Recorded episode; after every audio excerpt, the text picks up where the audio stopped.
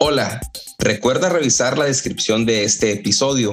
Encontrarás ahí ligas importantísimas que te llevarán a masterclass y cursos gratis de la Sociedad Whisky Academy, la Happy Hour, el perfil del invitado y la tienda de whisky en español, además de nuestro perfil de Instagram.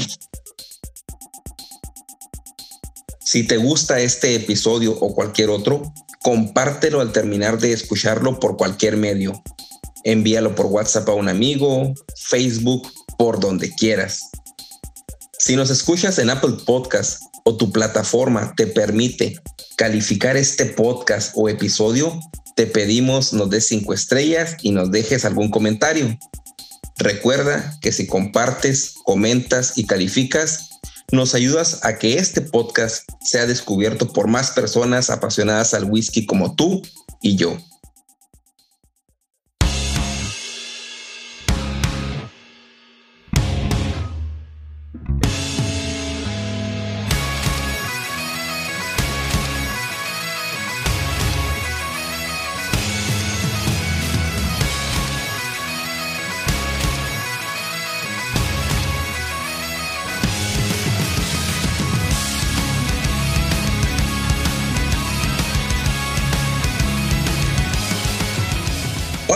Bienvenidos a Whisky en Español, donde el whisky siempre es el primer invitado. Mi nombre es Naum y junto con mis amigos Edgar y Orlando estaremos platicando cada episodio sobre temas interesantísimos del mundo del whisky. Y en este episodio hablaremos de whisky español, su historia, expresiones y secretos. En esta ocasión nos acompaña Edgar, pero tenemos al sultán de la coctelería, Orlando. ¿Qué tal? ¿Cómo estás?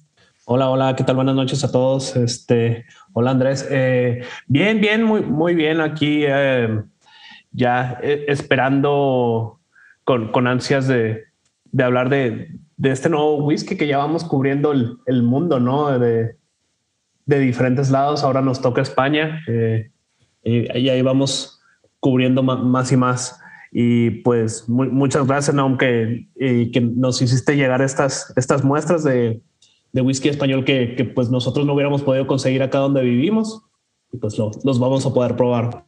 Claro, claro. Esto fue parte de eh, uno de los whiskies españoles más interesantes que he probado hasta el momento y que ahorita nuestro super invitado que aún no conocemos, aunque ustedes ya lo dieron en el título y Orlando ya lo mencionó, ya ahorita nos lo vamos a presentar con este, pues sí, no, formalmente como, como, como merece. Pero sí, Sackman nos envió, eh, de hecho, bueno, ahorita lo voy a mencionar, pero Andrés Sánchez, embajador de marca, nos dio el favor de comunicarnos con Sackman y ellos, eh, pues, eh, sin ninguna pues sí, sin, sin, sin, sin, ningún interés, ellos desinteresadamente nos mandaron una botella y que estamos muy agradecidos. Ahorita vamos a catarla para todos ustedes.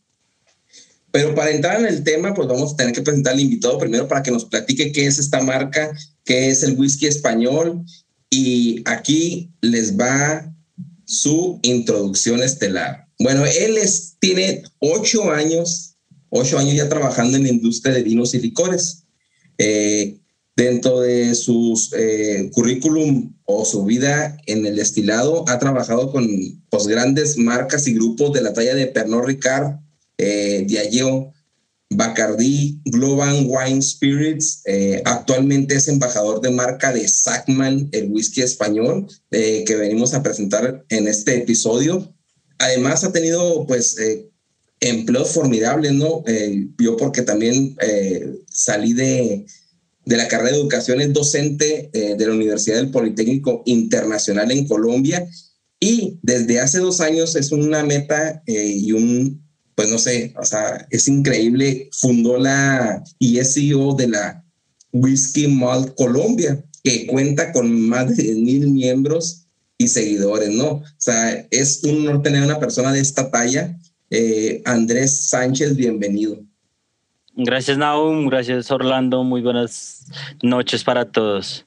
¿Cómo va todo? Gracias por la invitación. De verdad, estoy muy contento de estar acá. Eh, fiel seguidor al podcast, a los anteriores oradores que has tenido. Un gran trabajo haces por la industria. No, no, no, no, no, no hay nada que agradecer. Eh, como en un inicio lo dijimos, eh, todo esto es por, pues porque los dimos a ustedes en un inicio y, creamos esto, pues ahorita ya estamos aquí y no hacemos más que invitarlos y estamos muy agradecidos también porque vengan aquí a participar en estos episodios. Y este episodio pues es sensacional, ¿no? Porque es un, un tema que no muy común se da, que es el whisky español y, y, y ahora lo tenemos aquí. Pero antes de iniciar, eh, quiero, pues, queremos conocerte un poquito más de quién eres, ¿no? Eh, Andrés Sánchez, eh, de Whisky Mold Colombia. Bueno, yo sí tengo una pregunta para iniciar, ¿no?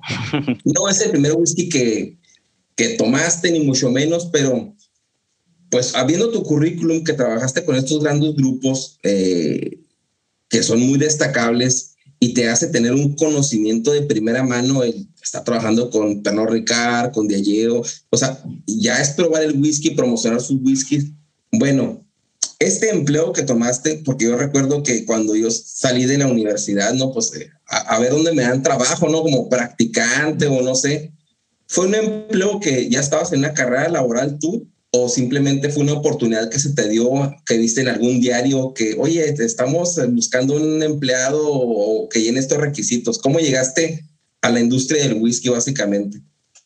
Bueno, pues eh, creo que es como un legado de familia, ¿no? El whisky siempre ha estado en, en el hogar, como en el rol de, de, de mi padre, un, un, hombre muy elegante, eh, como un gentleman, un verdadero gentleman, ¿no? Y mm, después de, de, todo esto tuve una oportunidad, tuve dos oportunidades grandísimas que mm, muy pocas personas se han, se han dado el lujo y mm, tuve una gran charla, creo fue mi primera charla con Hernando Herrera, que es un Keeper of the Quake, que de hecho fue uno de los dos primeros Keeper of the Quake que, que, hay en Colombia.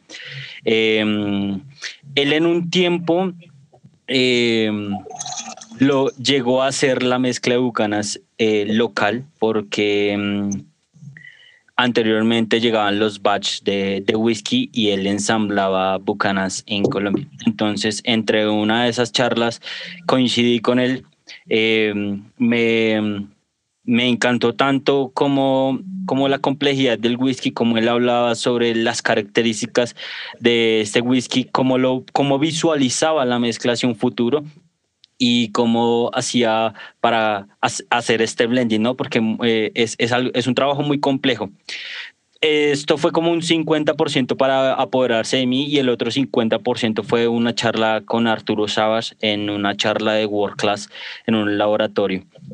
Eh, creo que esto fue la estocada final. Arturo mm, terminó de, de, complementar la charla de Hernando. En ese momento eh, entendí la complejidad del whisky, lo difícil que es de entender y así, así, así fue que, que, que, me enamoré del whisky. Tiempo después ingresé a Pernod Ricard, eh, hubieron dos grandes maestros que me dieron consejos a futuro, como lo es César Triviño y Sebastián Isaza, que me dijeron eh, eh, quien mucho abarca, poca aprieta y por eso es que hoy en día solo me dedico netamente al whisky. Aunque he trabajado con otros destilados, me enfoco netamente en el whisky porque siempre he pensado que tú puedes ser el mejor abogado o el mejor en tu carrera, pero no puedes ser un abogado mm, el mejor abogado penalista y el o el mejor abogado en insolvencia económica, en las dos no puede ser el mejor, ¿no? Siempre hay que dedicarse a algo y que por eso lo respeten, ¿no? Ahí en Pernod Ricard di el salto a, a Diallo, eh, trabajando con grandes marcas y trabajando con el conglomerado más importante que hay en la industria de vinos y destilados. Y esto es como una experiencia muy bonita porque es trabajar detrás de la marca. No, no, nosotros a veces lo, miramos las marcas como consumidores, pero mm, a veces no nos damos, no nos tomamos el tiempo de que es mirar una marca detrás, ¿no? ¿Qué, qué hay detrás? ¿Cómo se vende? ¿Cuáles son los canales? ¿Cómo se va a impactar? ¿Cómo se ve comunicar una marca? Y tan tanto la excelencia y la experiencia de ser el, el, el conglomerado número uno, como es Diallo, ¿no? Eh, pasó después a ser docente en el Politécnico Internacional, que es una universidad respetada acá en Colombia de destilados y, y, coctelería. Ahí aprendí, ahí volví a aprender lo que, lo que se me había olvidado porque el maestro eh, vuelve a sus conocimientos enseñando y creo que es, es, un lema muy bonito que enseñar es volver a, aprender. y ver y dejar un legado en todos estos estudiantes que hoy en día veo y, y están en otros países o están en los cargos que, que eh, en ese día visualizaron. Eh, pasando, fui a Bacardi, trabajé con Bacardi y después trabajé con eh, algunas marcas eh, o empresas que tiene Global One Spirit en Colombia, que, son, que es una distribuidora que tiene Irvington Family, Moet Genesis, que tiene Brown Foreman y, y demás, ¿no? Y hace dos años conformé la Whisky Malt Colombia, que es la página más bonita que, que, yo he podido crear, que es netamente de educación, es mostrarle a las marcas que Colombia ya exige algo más de whisky. Eh, es, es, un grupo bastante grande que nunca pensamos, así como una, un, un, día creó con Orlando eh, este podcast, nunca pensé que fuera así. Y, y bueno, el, el salto a Sagman, que actualmente hay Sagman para la persona que de, en Latinoamérica que quiera aprender de Sagman. Es una marca que me da la libertad de ser quien soy hoy en día, porque creo que Naum y varias personas de las que van a escuchar este podcast ven que yo tagueo y subo fotos de otras botellas, pero mmm, creo que Sagman me da la libertad de ser quien soy y eso es lo que es Sagman, ¿no? Eh, eh, no tener miedo a hacer lo que es, que te da miedo. Realmente eso es Sagman. Oh, wow, no, eh, súper interesante, Andrés, todo, todo, lo que cuentas y, y, y muy de acuerdo con, con, con, lo que dices, ¿no? De, de, que hay que especializarse en algo para ser el mejor en ello y pues ya de plano el whisky es un mundo gra grandísimo, ¿no? O sea, ya, ya hay su suficiente tela de dónde cortar para... Eh, es verdad, tienes toda la razón. Y este, y, y me, me, gusta mucho tu visión esta que, que hablas al, al tú enseñar y, así consolidar los, los, los conocimientos ¿no? que uno ha adquirido y pues compartirlo es, es creo gran parte de lo que de la motivación por la que empezamos el podcast y seguramente por, por lo que tú empezaste el, um, el, el, grupo de, de Mal Colombia, pues de, de compartir y, y, y, el gusto y el deseo de que todo esto se, se expanda, ¿no? Tienes toda la razón. Tienes. Creo que el whisky, eh, no, lo, no solo lo digo yo, lo dicen grandes figuras. El whisky hace amigos y no solo hace amigos, hace, hace cada persona te enseña algo totalmente diferente, ¿no? Es, es algo muy bonito. Creo que es una frase muy bonita. Cada persona te enseña algo totalmente diferente. Algo que no conoces, la persona que piensas que no lo sabe te enseña algo. Claro. Sí, hay que estar abiertos a, a aprender y, y recibir de todos lados, ¿no? Adelante, Naum. Sí, antes platicábamos Orlando, eh, Andrés y yo antes de las cámaras. Bueno, yo estaba básicamente, eh, pues diciéndole a Andrés que, que da, me daba mucho gusto tenerlo aquí porque eh, a pesar de no haber convivido en un podcast, hemos convivido en un, en un en lives y me ha invitado él cuando hizo su, su live maratónico de 10 horas de la Whisky Malt Colombia y me tocó convivir también con Tito en su, en su aniversario, creo. Es una persona muy preparada, ¿no? Yo le decía que, que pues eh, yo la considero una persona muy propia, muy preparada, con mucho conocimiento y nos daba mucho tiempo tenerla aquí, pero todo eso me viene de su padre, como él dice, una persona preparada, viene de, de viene de, eh, ella nos dice su, su origen y, y, y, viene cómo entró a, a la industria del whisky, pero eh, él menciona Arturo Savage, fue el que me dio la estocada final, eh, fue el que me, me dio. Fue ahí cuando decidiste, porque todos tenemos empleados alrededor de la vida. Yo veo que muchas personas están en una empresa y luego brincan a otra y luego a otra buscando ya sea el mejorar eh, económicamente o descubriendo, porque muchas veces salimos de la carrera y no sabemos qué es lo que nos gusta, ¿no? Tú tenías un antecedente con tu padre, no un gentleman como tal, ¿no? Eh, y el perfil del whisky en esos años estaba muy orientado a eso, totalmente que veas a la industria totalmente tal cual. Eh, y yo veo para Sackman tal cual, ¿no? Te veo un reflejo de eso ahí. Pero, ¿en qué momento te diste ya trabajando en la industria? No sé si primero fue Pernod Ricardo, Diallo, de una que brincaste a otra, porque fueron tus primeras dos. ¿En qué momento tú dijiste, ok, es cierto, aquí estoy y estoy para seguir en la industria del whisky. Fue en el momento de Arturo Savage, lo dices, pero debió haber algo más que solamente la presencia de una persona, que él es muy importante, ¿no? O sea, aquí lo tuvimos de invitado y es una eminencia, pero ¿en qué momento tú dijiste, sabes qué? Sea, de aquí para allá ya voy por la industria del whisky y hasta ahorita te mantienes. Creo que mm, fue en Pernod Ricard, Colombia. Eh, Pernod Ricard, eh, este en 10 años, 20 años en el cargo que esté, fue la compañía que eh, mm, fue, es mi mejor escuela. Eh, y creo que eso es lo bonito de Pernod, que es realmente una familia. Bueno, todas las marcas son una familia, pero el, el apego que, que, hoy en día siento por Pernod Ricard y por las marcas que, que, que en ese momento tuve que representar, eh, pues me encantó muchísimo. Y la estocada final después de Arturo fue haber tenido contacto con Jameson.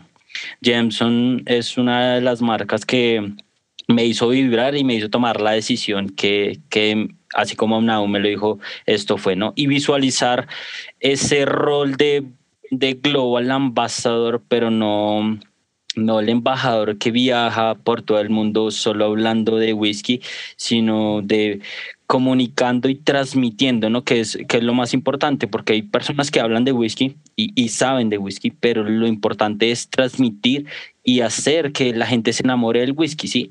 Porque pues para aprender de whisky podemos encontrar las redes sociales, podemos encontrar los libros, pero a veces necesitamos una persona que nos diga, mira, esto es esto, eh, eh, la marca te va a encantar a ti porque, porque te va, eh, te recuerda esto, vas a sentir esto, te evoca esto. Entonces, eso es lo que necesita una marca, ¿no? A alguien que transmita, que, que sienta la marca.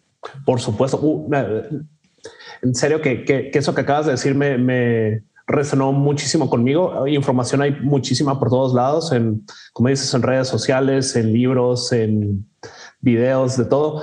Pero encontrar a alguien que te transmita que el amor, la emoción por, por algo es, es algo pues súper importante y no, no, no hay, no hay algo que lo, lo reemplace. Y pues tú que, que, mencionas que una de tus estocadas finales fue, fue el, el, haber conversado con Arturo Savage, pues definitivamente puedo entenderlo, ¿no? Nosotros lo tuvimos de invitado en el podcast y es pues un, un gran señor, ¿no? Y, y sí se te transmite con su voz y sus anécdotas toda la fascinación por el mundo del whisky. Entonces, de, definitivamente es algo, algo incomparable, ¿no?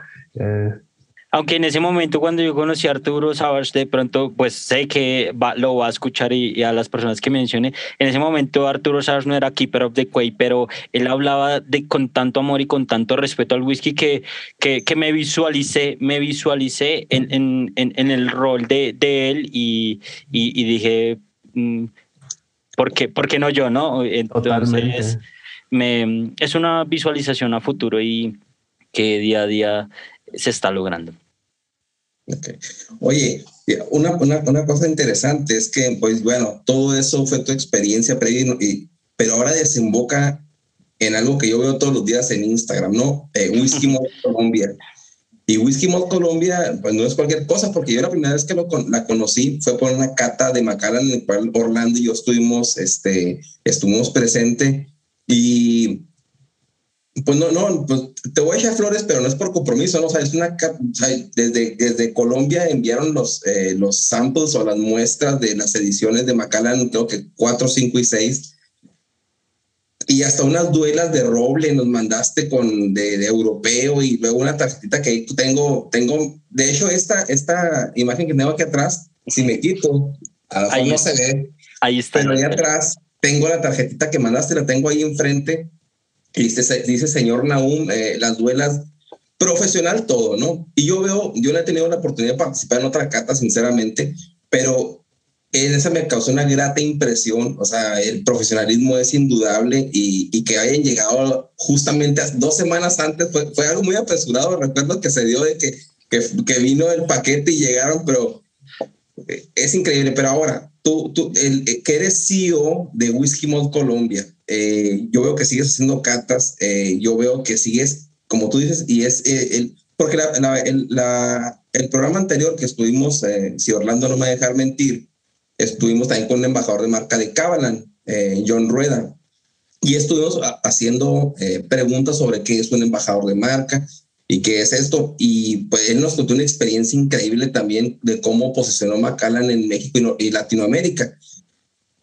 El próximo episodio sale la próxima semana, no te lo pierdas, eh, está buenísimo.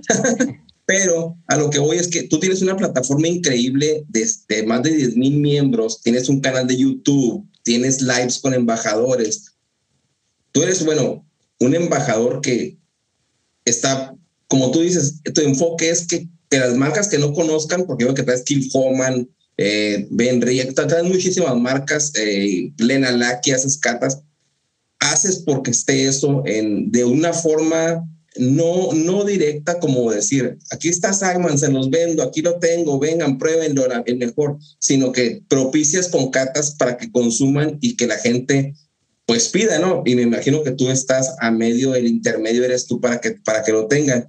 Y a mí se me hace interesantísimo porque pocas plataformas como Whiskey Malt Colombia, sinceramente, no veo otra de un embajador, eh, ya sea los mismos de Glenn Libet, yo tengo y no los quiero demeritar mucho menos, ¿no? Pero no se han posicionado, no han llegado de una forma de, de, de, yo lo veo, de formar algo más para que sea una plataforma para lanzar esto, ¿no? Y tú lo tienes.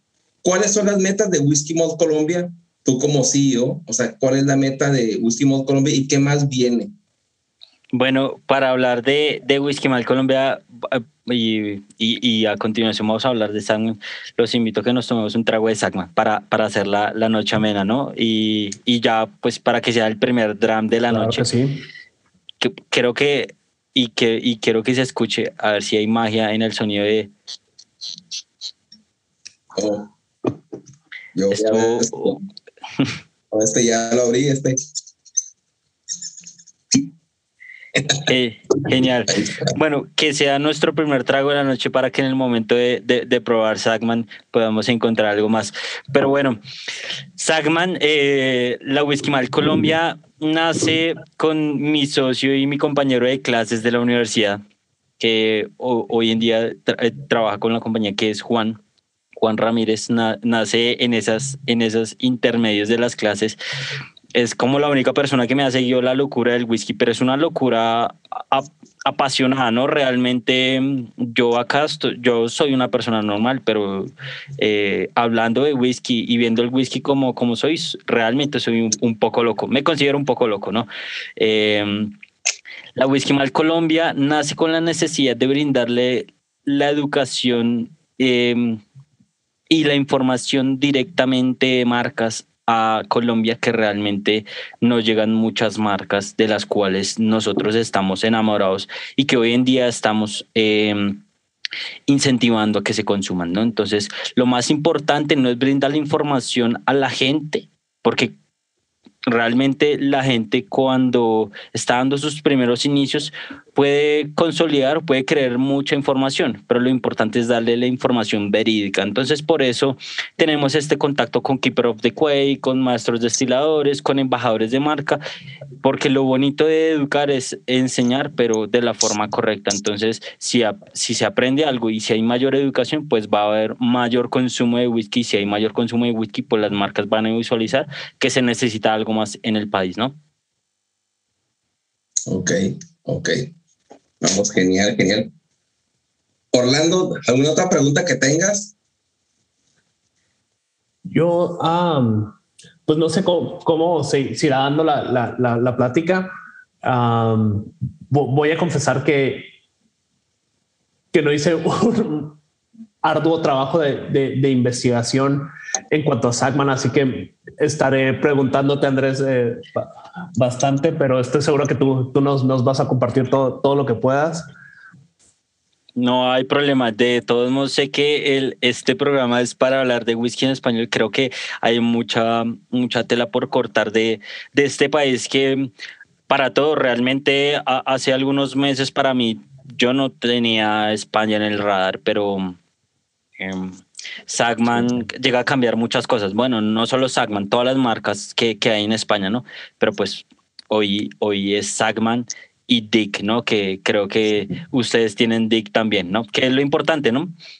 Sí, no, yo, yo este, este episodio, para que no saben, eh, desde noviembre se venía platicando y, y yo que fui a, en diciembre a México, eh, vi la, las expresiones de DIC, de DIC, y dije, esto me va a servir para el episodio. Y me las traje pensando en que esto ya estamos a febrero, se va se iba a dar, y se, ya se está dando. Entonces, vamos a hablar de todo esto y, y, y pues me siento muy contento de que por fin se dé. Pero bueno, ya que estamos hablando de whisky, no quiero entrar ahorita al tema, porque antes eh, siempre está la sección del el episodio, eh, de la noticia del episodio, una noticia que tiene que ver con qué está sucediendo en el mundo del whisky actualmente, eh, puntos diferentes que, que no están en la, en la, pues en la visión común del consumidor. Siempre es eh, muy grato informar qué eso está sucediendo en el mundo del whisky.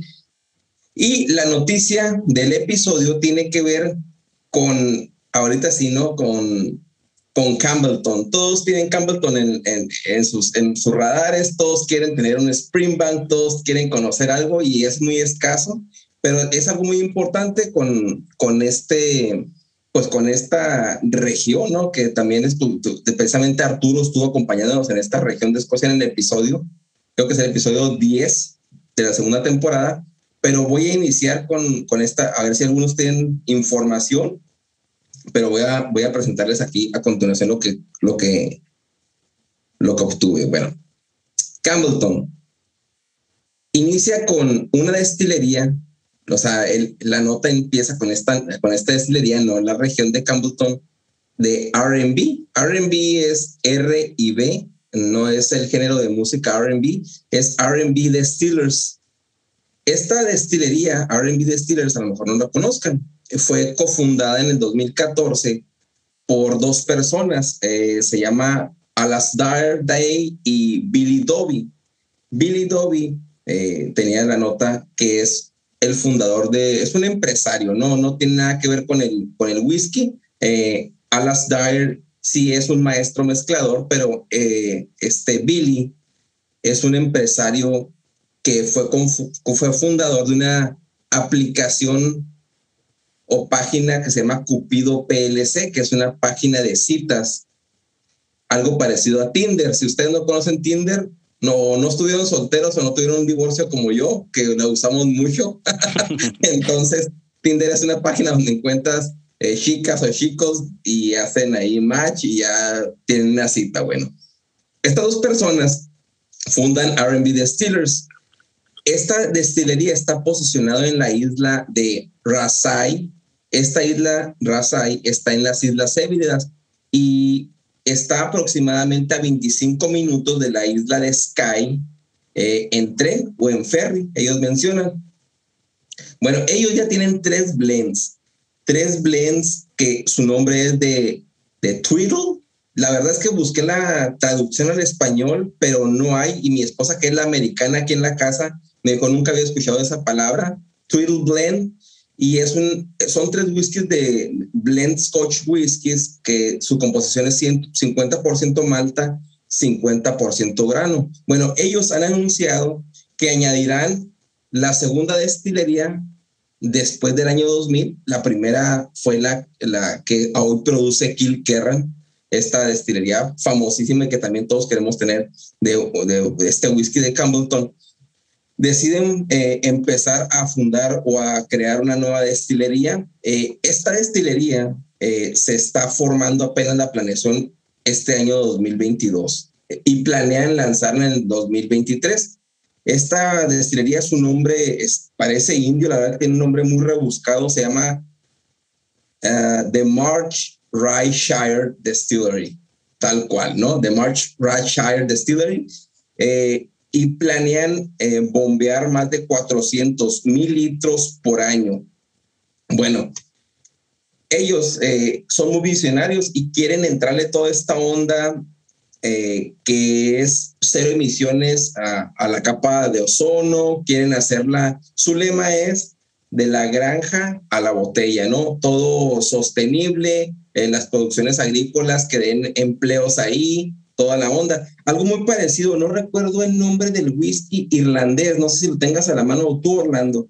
Ese whisky tiene una botella, es azul y que tiene así como que abajo, como la soda Fanta. ¿Cuál es esa botella? ¿Te acuerdas? que, que, dicen que su, Waterford. Waterford, yeah, Waterford. Sí, es, esa mera, esa. Bueno, algo muy parecido, ¿no? De la granja a la botella. Bueno, ellos quieren iniciar esto, lo están iniciando hoy, probablemente ahorita no los conozcamos, está en la noticia del episodio, tiene que ver con el mundo que, que está sucediendo ahorita, pero en el próximo año planean lanzar, lanzar su producto.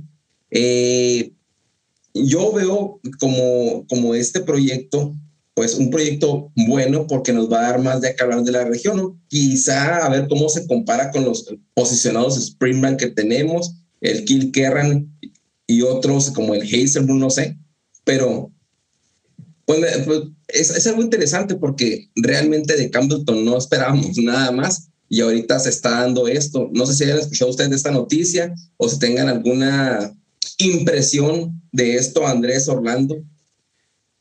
Mm, no sé si Orlando tenga alguna impresión sobre la noticia que tienen aún, pero yo quería comentar una noticia. No sé si Orlando vas, vas a opinar sobre lo de Naum.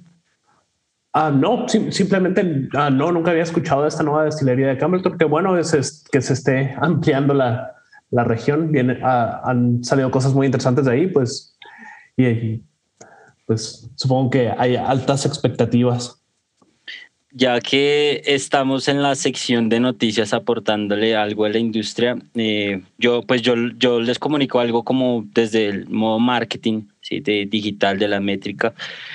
Eh, hace unas semanas, creo que hace una o dos semanas, eh, Macallan lanzó una botella con, con 80, 81, 82 años de, de maduración. Tengo algunos amigos en UK que pertenecen a la lista VIP de, de Macallan y fue, digamos que fue, pues fue una charla bastante grande por, por interno, por WhatsApp. Y es hablar sobre cuál fue la visualización de Macallan hace unos años atrás para que 80 y algo años después este New Make saliera a la luz. Y lo que mm, la industria debe entender es que 80 y algo años atrás tuvieron que haber creado un new make que soportara la maduración, que soportara las barricas, porque no es solo dejar madurar tan, tantos años, es que son 80 y algo de años en una sola barrica. Hay que entender que la barrica en cierto tiempo, en cierta edad o después de tanto tiempo, deja de aportar y comienza a quitar no solo la porosidad, no solo tenemos que tener en cuenta la porosidad, sino el, el porcentaje de pérdida por año. La evaporación. los sabores que esta barrica me va a brindar, el tostado que le vamos a poner a, a, este traspaso de barricas o, por donde se vaya a madurar esta, este new make. Y en el momento de crear el new make, sea para Macallan, sea para Dalmore, sea para Bowmore, sea la destilería que sea, porque estamos eh, hablando de whisky en general, que es lo bonito, es, es, es aportarle algo a la industria, es que cuando una marca crea un, un, un, New Make así, se tiene que visualizar, porque este New Make no puede en ningún momento eh, dejarse opacar por la, por la barrica, ¿no? Ni la barrica puede opacar el New Make, ¿no? Entonces, es, es algo muy bonito, muy bonito, muy químico mirarlo el, el más allá, ¿no? De, de, esa edad y esa presentación. Que no solo tiene Macallan, ¿no? Otras destilerías también la tienen, pero pues Macallan hace dos semanas eh, fue tendencia en redes. Sí, también perdón, Orlando, Ledrona que acaba de lanzar el 50 años, ¿no? Siempre están esas expresiones que están saliendo ahorita. Sigue, Orlando, ya, ya terminé. Solo quería decirlo de Ledrona. Sí, no, eh, yo, yo me preguntaba de, de, la expresión esta de Macallan, eh, ¿qué tantas botellas habrán podido salir de, de esa de esa expresión, ¿no? Que, que, les haya alcanzado sobrevivir de, después de toda la evaporación en Ghost Cherry y, y, eso. Oye, Orlando, y luego decía, decía un amigo ahí en un comentario en el, en el grupo, no sé en cuál grupo de Facebook, si fue en el Single Malt uh, o en los bizcochos, que estoy en ambos, que dice, vamos a comprar una entre todos y nos va a tocar, nos va a costar 150 mil y nos va a tocar una gota de cada uno para catarla, ser carísima. Sí, sí vi por ahí eso y, y, el precio cuando lo vi 150 mil, obviamente nadie, ¿no? Pero, pero me quedo por 81 años. No, no, no me parece tan descabellada esa, esa cosa. Es... Acá, acá es donde está eh, la inversión, la inversión en en el whisky, ¿no? Existen, creo que eh, hablo también mucho de esto, que existen criptomonedas, existe el petróleo, existe el oro, existe eh, los NFT, el metaverso, que hoy en día es un, es un modo de inversión.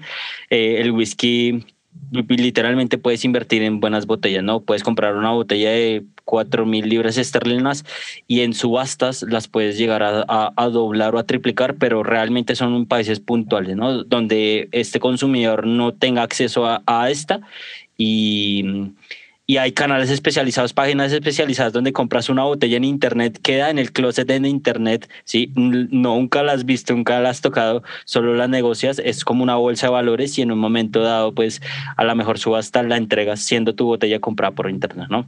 A, Daniel Caballero ahorita le están chillando los oídos porque él es anti-colección, o sea, no colección, anti-guardar botellas y elevar precios. un saludo a... Un saludo, un saludo a don Daniel. Creo que eh, don Daniel Caballero también es una de esas personas que, que uno dice que, que, que, tiene un lema como muy parecido, ¿no? Que abarcar, abarcar mucho es también abarcar. El que mucho abarca, poco aprieta, perdón. Bueno, esta fue la noticia del episodio, ¿no? Tenía que ver con Campbellton. Eh, también tenemos otra noticia importante que es la botella de Macallan, que claro que estuvo en las expectativas de los grupos y de nuestro feed ahí de, de, de noticias. Pero bueno, pues ya es momento de entrar al tema, a, lo que nos atañe al, al, whisky español, ¿no?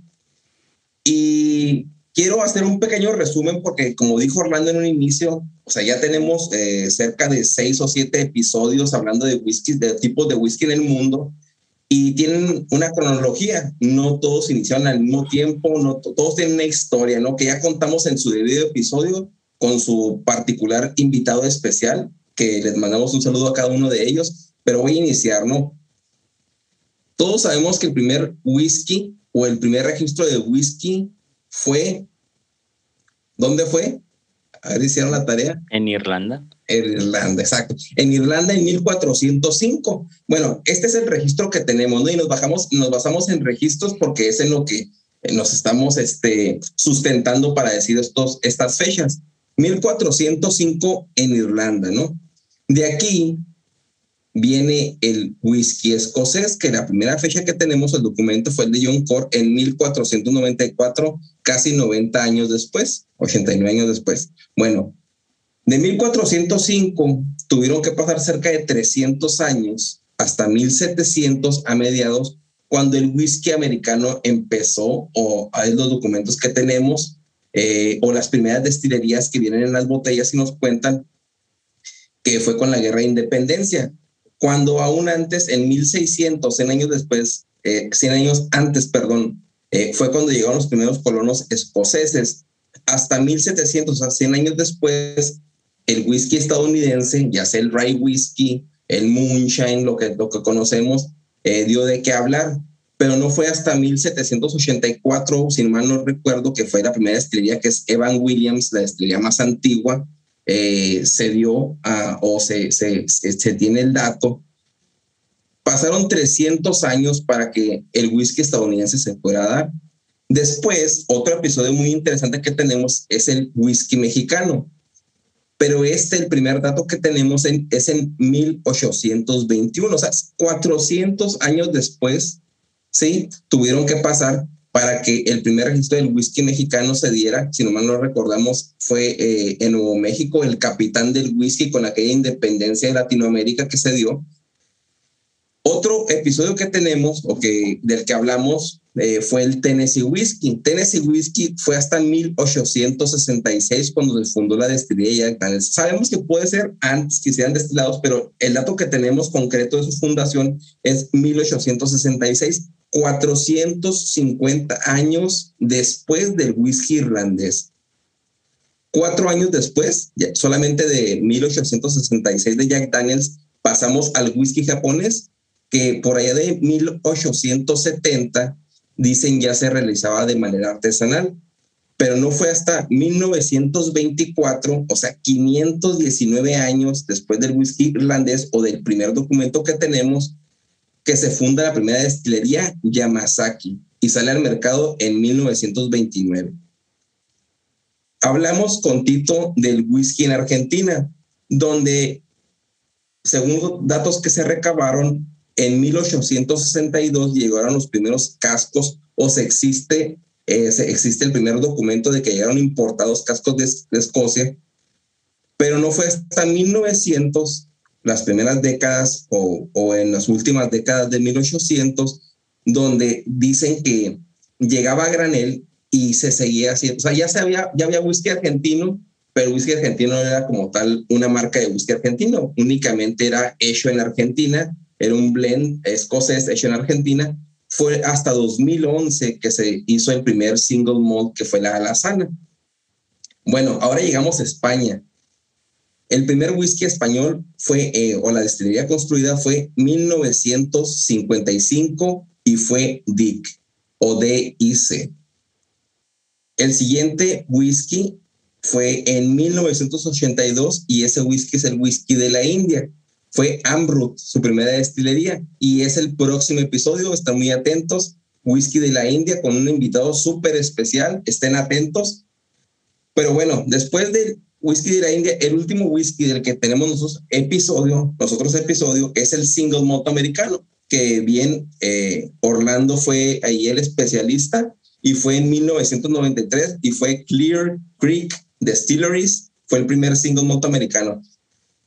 Toda esta historia la hemos platicado en episodios anteriores, cada whisky con su historia, su episodio, su, su, este, su invitado, pero es un recuento, ¿no? Han pasado cerca de 600 años del primer registro y ahora llegamos al whisky español. 1955, pero ¿qué pasaba en 1955? O sea, ¿qué, qué había? ¿Cómo nos podemos ubicar? Yo quería, hacer un paréntesis porque en 1955 pues no son las cosas como son ahorita, ¿no? Casi 80 años después desde que este whisky Dick inició su destilería en, en España.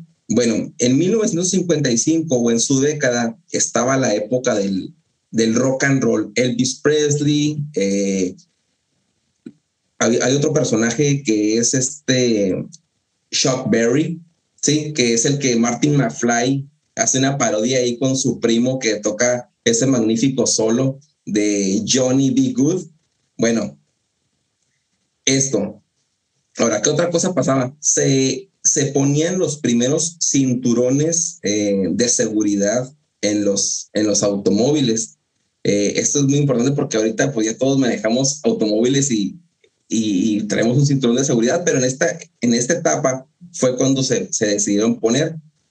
Datos curiosos es que a los solteros, ¿verdad? Pues yo, yo, yo no soy soltero, pero se lanzó la primera revista de Playboy 1955, cuando Dick estaba abriendo sus puertas, la primera revista de Playboy estaba saliendo eh, a la venta. Disneyland abrió sus puertas, eh, la primera familia, franquicia de McDonald's abrió su primera franquicia y de ahí 17 más en ese mismo año. Y un movimiento muy, muy, a mí me parece muy interesante esto porque ahorita quizás haya más eh, libertad eh, civil. Eh, un dato importante que encontré es que en 1955 Rosa Pranks, no la, no la van a conocer, aquí les voy a platicar un poquito, Rosa Pranks fue la primera mujer negra en negarse en cederle el asiento a un hombre blanco en Alabama, ¿no? Acabó en la cárcel y de ahí Luther King, Martin Luther King, eh, fundó una asociación civil por defensa de los derechos, ¿no?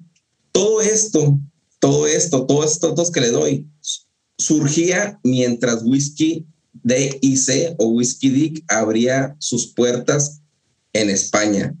También hay otros datos como que nacían las historietas de James Bond, del Señor Salud de los Anillos, es solo para ponerlo en contexto, porque muchas veces damos una, una fecha, como ahorita hablaba, ¿no? El whisky mexicano, y, pero nunca sabemos qué estaba pasando en ese momento, por qué surgió, por qué no surgió. Y en este año nació DIC, que DIC significa eh, destilería y crianza de whisky, ¿no? Y fue creada por un empresario, empresario llamado eh, Nicomedes García y los hermanos eh, Pug Diamond y aquí yo no sé si los nombres este, españoles tienen como 20 apellidos. Entonces eh, dice Jaime Beidal y Jaime Figueroa y O'Neill. Entonces, no sé si sean apellidos o sean hermanos o personas, pero la sociedad se llevó a cabo de una destilería que se construyó en Segovia, España, y que el primero de febrero de 1959 soltó su primer destilado. Es importante hablar de D o de DIC porque yo lo veo como el, el Jack Daniels uh, de Tennessee. O sea, fue el primero y cuando buscas información de Tennessee Whiskey es porque Jack Daniels estuvo ahí y de ahí han salido más destilerías, como a continuación vamos a platicar eh, cerca de las, eh, creo que hay 20, 24 whiskies españoles de los que vamos a tocar ahorita sus nombres al menos para hablar de ellos.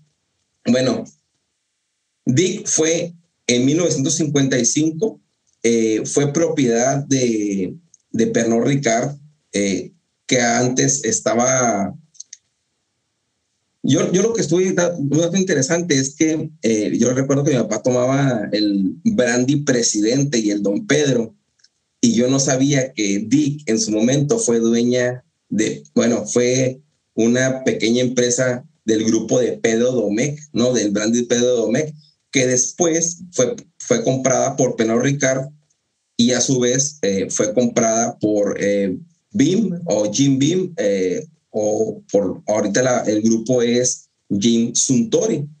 Actualmente, esta empresa DIC o es la embotelladora de Jim Beam, etiqueta blanca para toda Europa. Un dato importante porque esta compañía no, a pesar de ser la primera de, de, España, no ha sucumbido, no ha quebrado, sigue ahí en el movimiento y hasta el momento tenemos unas expresiones aquí que, pues que finalmente vamos a catar para ustedes. Lo que rescatan a manera de resumen de DIC es que este whisky llegó para quedarse por su estrategia de, marketing y sus bajos precios, porque antes mencionan ellos que para en España comprar un whisky, pues como todos conocemos, ¿no?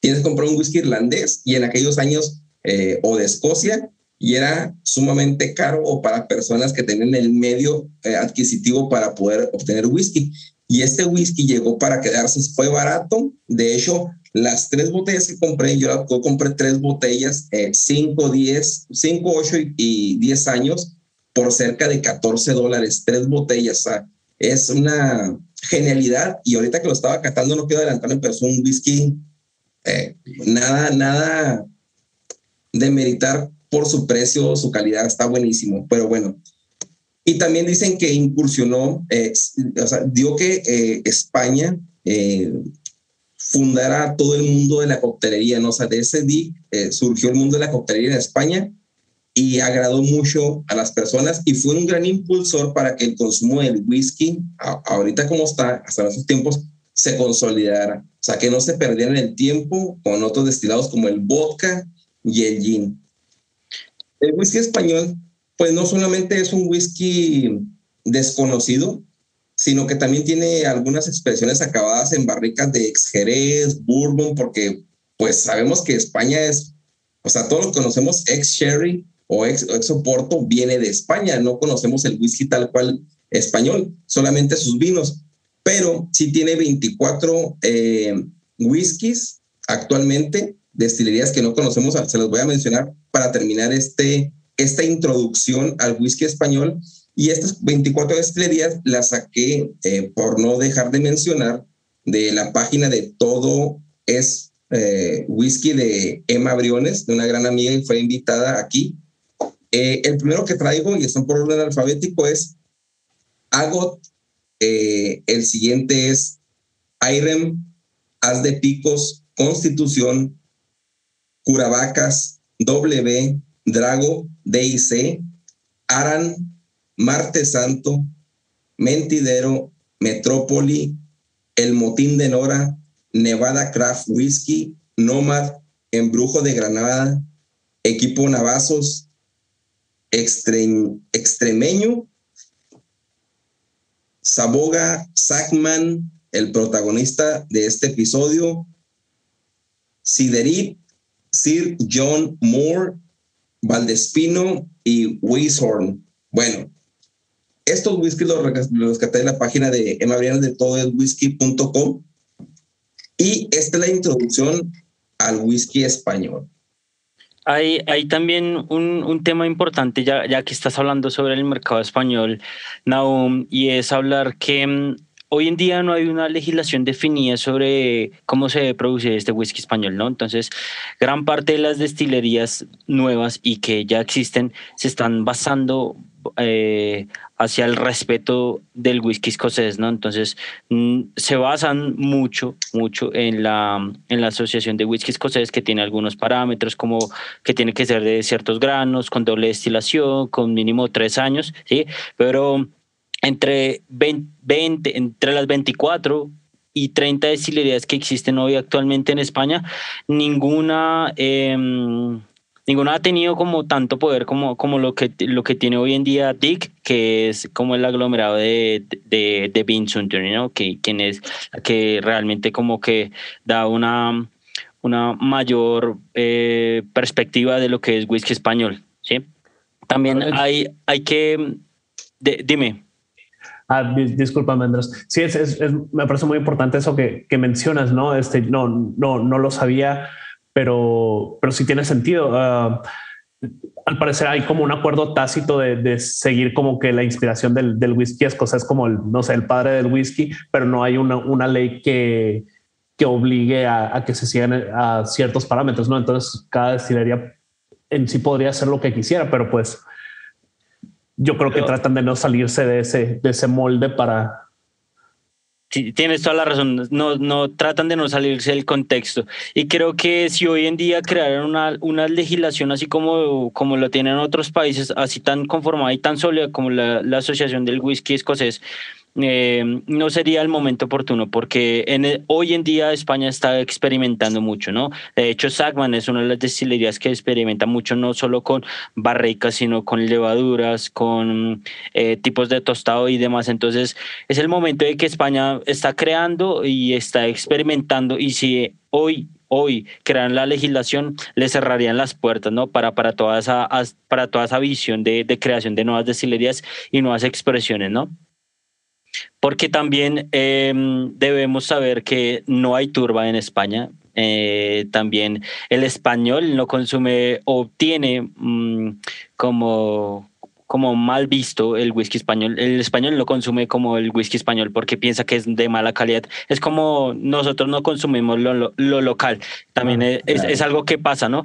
Em, y todas estas destilerías como lo de Sagman, el Liber, Agot, Arran, bueno, marcas, eh, diciéndolo así, pues están experimentando y están dándole a conocer al consumidor español que no solo hay gin, porque en España se consume mucho gin, entonces eh, eh, están dándole, dándole de qué hablar al español y que se sientan orgullosos de su producto local, que es lo importante, ¿no?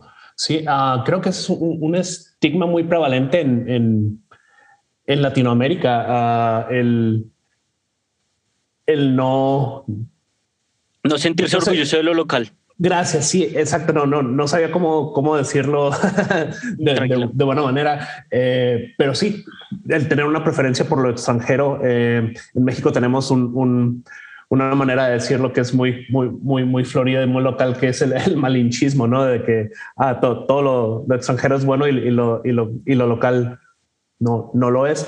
Pero sí, es, es difícil salir de ese, de ese contexto, pero algo que me gustó al, investigar un, un, poco de, DIC es que están tratando de cambiar toda esta, esta mentalidad ¿no? y hacer que, que la gente de España pues acepte lo, lo local y se sienta orgulloso de ellos. Tienen su, su, su, campaña publicitaria en, en, redes sociales que, que, va por ahí más o menos el hashtag de orgullo local o, o, alguna cosa de, de, ese sentido y la, la, el turismo eh, de conoce tu propia ciudad y, y, conoce dónde, dónde vives y, demás.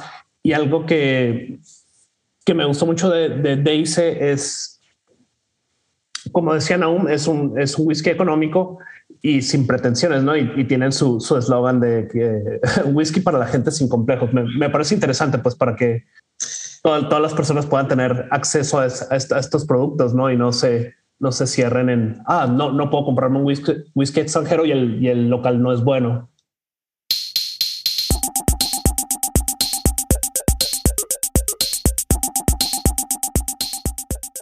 Hola a todos, bienvenidos a esta nueva sección de agradecimiento y recomendaciones para pues todos los amigos de y seguidores del podcast Whisky en Español que nos apoyan compartiendo episodios y el podcast en sus redes y nos lo hacen pues eh, se nos, refleja nuestra página de Instagram. Eh, y también vamos a darles algunas cuentas de amigos que tienen y crean contenido con algunas de, redes eh, individuales como YouTube, tienen sus propios canales o crean contenido mismo en Instagram. Bueno, Orlando, dime aquellos amigos que nos siguen, que son fieles seguidores y pues inicia, dale. Claro que sí, este, pues queremos agradecer a, nuestros buenos amigos y, seguidores del, del, podcast, Andrés Aguilar, André Herrera, Héctor Mauricio Galviz, Gonzalo Romero, Jorge Requena, y queremos recomendar las cuentas de Whisky Chile de Álvaro y Ruta del Whisky de nuestro buen amigo Daniel. Bueno, hay más amigos. Eh, quiero agradecer a Felipe Paredes de Cigar Happiness, un buen amigo. Mauricio Donado, Mauricio Orozco, eh, Alberto Alvarado, nuestro buen amigo de Beto Whisky Club y el paisano de Ciudad Juárez, Daniel Reyes. Y quiero recomendar las cuentas que la sigan en Instagram de otra ronda podcast de nuestra buena amiga Jessica y Luis Muñoz. Además de, pues, cómo olvidar a Andrés de Whisky Aficionado. ¿Qué más traes, Orlando? Y seguimos este, saludando a, a nuestros buenos amigos Alejandro García, Samuel Hidalgo, Vicente Alarcón, de El Whiskero Vicente, Miguel Cobos y Cristian del Whisky Bar. También recomendamos las cuentas de Tabacos Puros Didac, Andrés de Whisky Mal Colombia, Whisky Academy Costa Rica de Iván. Bueno, eh, es una pequeña sección para agradecer y para comunicarles a ustedes que también hay otras personas que crean contenido, que lo revisen, eh, que lo vean. Y pues nada, eso es todo. Eh, pues vámonos a la segunda parte del episodio.